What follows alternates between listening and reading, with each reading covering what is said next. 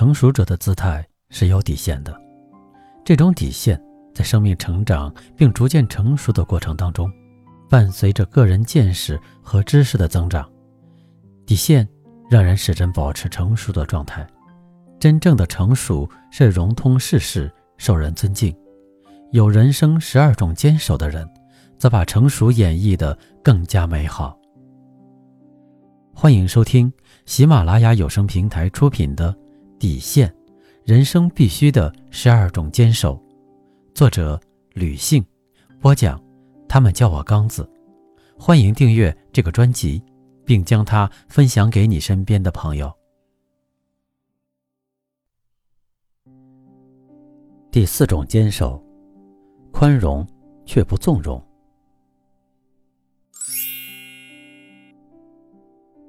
第二篇，学会宽容，便能一笑泯恩仇。古语说：“海纳百川，有容乃大；壁立万仞，无欲则刚。”宽容是我们人生中一种高贵的品质。如果我们能学会用宽容调味人生，那么我们的生命中就会增添许多乐趣。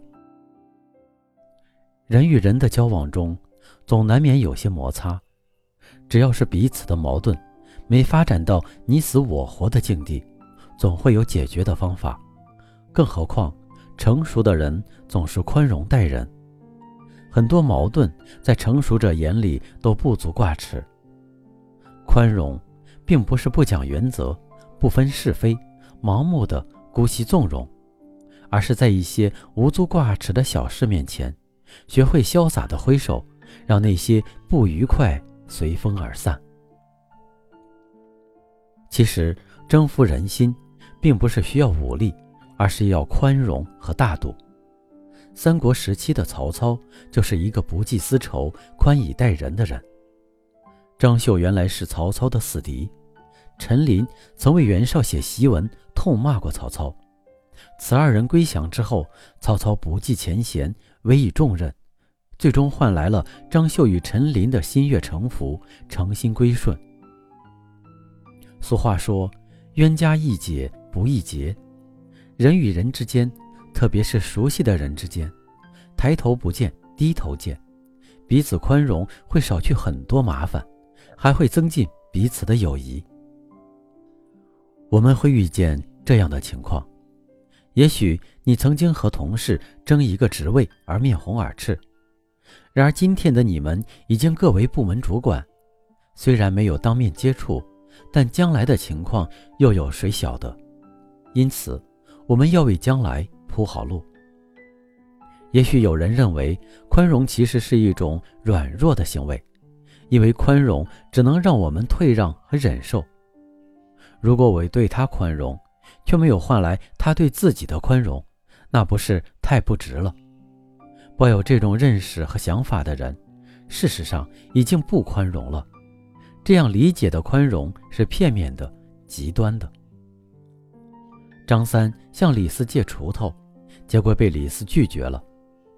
几天之后，李四向张三借用镰刀，张三马上回答：“上回你不借我锄头。”所以我的东西也不借你，这是报复。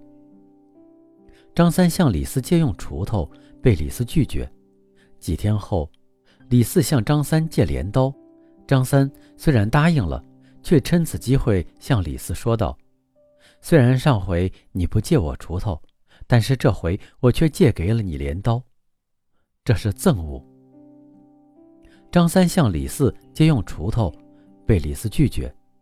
几天后，李四向张三借用镰刀，张三欣然答应，对于上次的事情绝口不提，这就是宽容。生活中，我们大多见到的都是具有报复心和憎恶之情的人，而具有宽大胸怀的人，一定会从众人中脱颖而出。古希腊神话中的大英雄海格力斯。一天，他走在一段坎坷不平的小路上，发现脚下有个袋子似的东西，很碍脚。于是他用力踩了那东西一脚，谁知那东西并没被踩烂，反而渐渐开始膨胀了。海格力斯生气了，于是寻来一根碗口粗的木棒砸向他，结果那东西一直长大到把他的去路堵死了。这时，山中走出来位老人，对海格力斯说：“请你别动他，忘了他，离开他远去吧。他是仇恨，如果你不侵犯它，它便小如当初；如果你侵犯它，它就会膨胀起来，挡住你的路，与你对抗到底。”可见，生活中我们要学会大度，学会宽容。古人常说。一笑泯恩仇，就是一种宽容和大度。面对小小的冲突，一笑而过，这是我们在人生道路上的必修课程。人活一世，总会和很多人产生误会、摩擦，甚至是仇恨。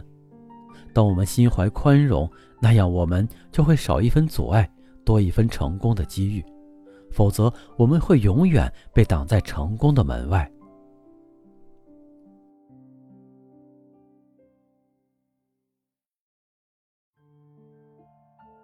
您刚才收听的是喜马拉雅有声平台出品的《底线：人生必须的十二种坚守》，作者吕信，播讲他们叫我刚子。